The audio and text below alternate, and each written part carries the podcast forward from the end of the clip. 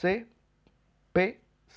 Esto hace referencia a coste por clic. Y un ejemplo que para que sea un poquito más fácil de entender esto es cuando yo miro cuánto es el coste por clic o el CPC, es cuánto a mí me cuesta que una persona haga clic en mi anuncio. Y estamos en el caso de, de publicitando alguna plataforma. Es que si yo invierto 10 dólares y logro 10 clics, significa que mi coste por clic, o sea, mi coste para que la persona me llegue o a la página de, de, aterrizaje donde le daré alguna información gratuita, em, donde llegará a la página de venta, a eso, ahí realmente cuánto me cuesta que una persona haga clic en mi anuncio para así saber más o menos los costos.